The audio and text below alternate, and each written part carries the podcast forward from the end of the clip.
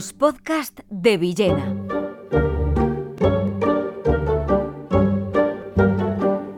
Nuevo homenaje a Francisco Brines.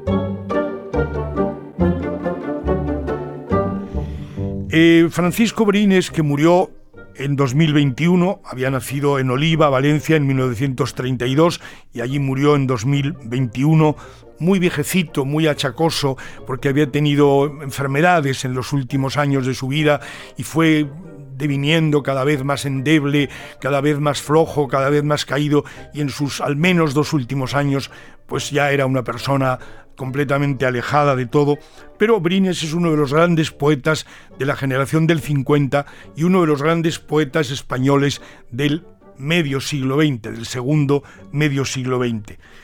Eh, Brines fue un hombre muy moderado, aunque era un hombre que tenía dinero de familia, una familia de origen campesino pero rico,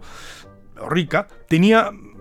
dinero, pero a él no le gustaba el lujo, no le gustaba la ostentación, no le gustaba que se supiera nada, quería, quería mucho su intimidad y quería mucho la humildad, en cierto modo. Por lo cual, aunque era rico y por tanto no trabajó nunca, lo cual ya es un signo espectacular de riqueza, sin embargo, pues vivía humildemente porque no, no apreciaba el lujo, no tenía la sensibilidad por el lujo.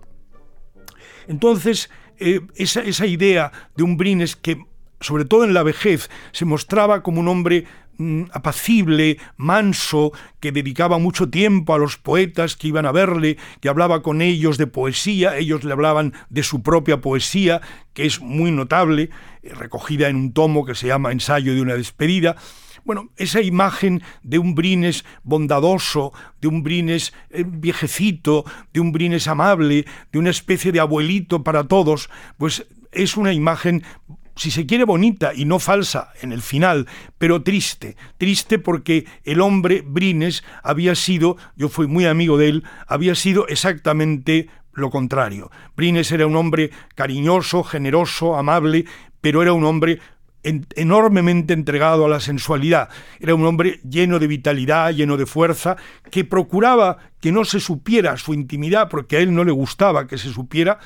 pero que a sus amigos se la contaba naturalmente, y donde sus grandes intereses era la poesía, era el arte y era la vida sexual homosexual con, con jóvenes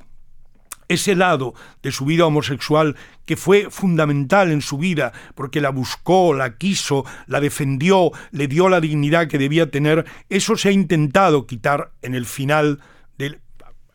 poniendo el final de la vida de Brines y, y ocultando los más de 50 años que habría tenido una vida enormemente diferente. Esto viene a cuento de que para homenajear a Brines podemos contraponer dos libros. Uno, una elegía que acaba de publicar en Renacimiento el poeta Vicente Gallego, que fue amigo de Brines, Ni la sal ni el aceite han de faltarme,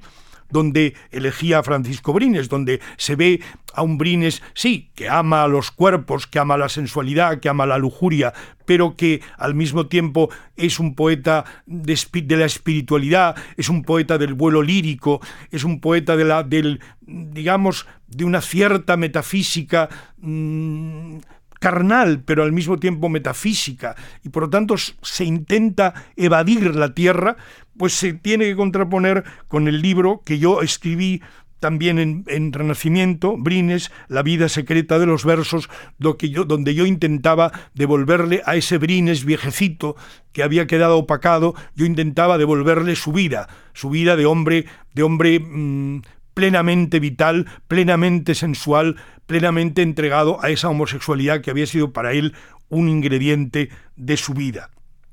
No hace nada al gran poeta saber que fue un gran poeta de la sensualidad, un, poeta del cuerpo, pero también un poeta de la metafísica, un poeta de la poesía honda, porque además unas una no quita la otra, es decir, puede haber una poesía honda, Brines la hizo, con unida a una poesía de la sensualidad, a una poesía de los recovecos del cuerpo, de los gustos sensuales del cuerpo, siempre con respeto, siempre con, con moderación, siempre con gusto, que está también en la propia poesía de Brines, está en sus poemas. Hay algo extraño en que se haya intentado ocultar al Brines vamos a decirlo un poco exageradamente, albrines lascivo, cuando, hay cuando eso no le quita nada al poeta, que sigue siendo un poeta maravilloso. Francisco Brines es un poeta que merece ser leído,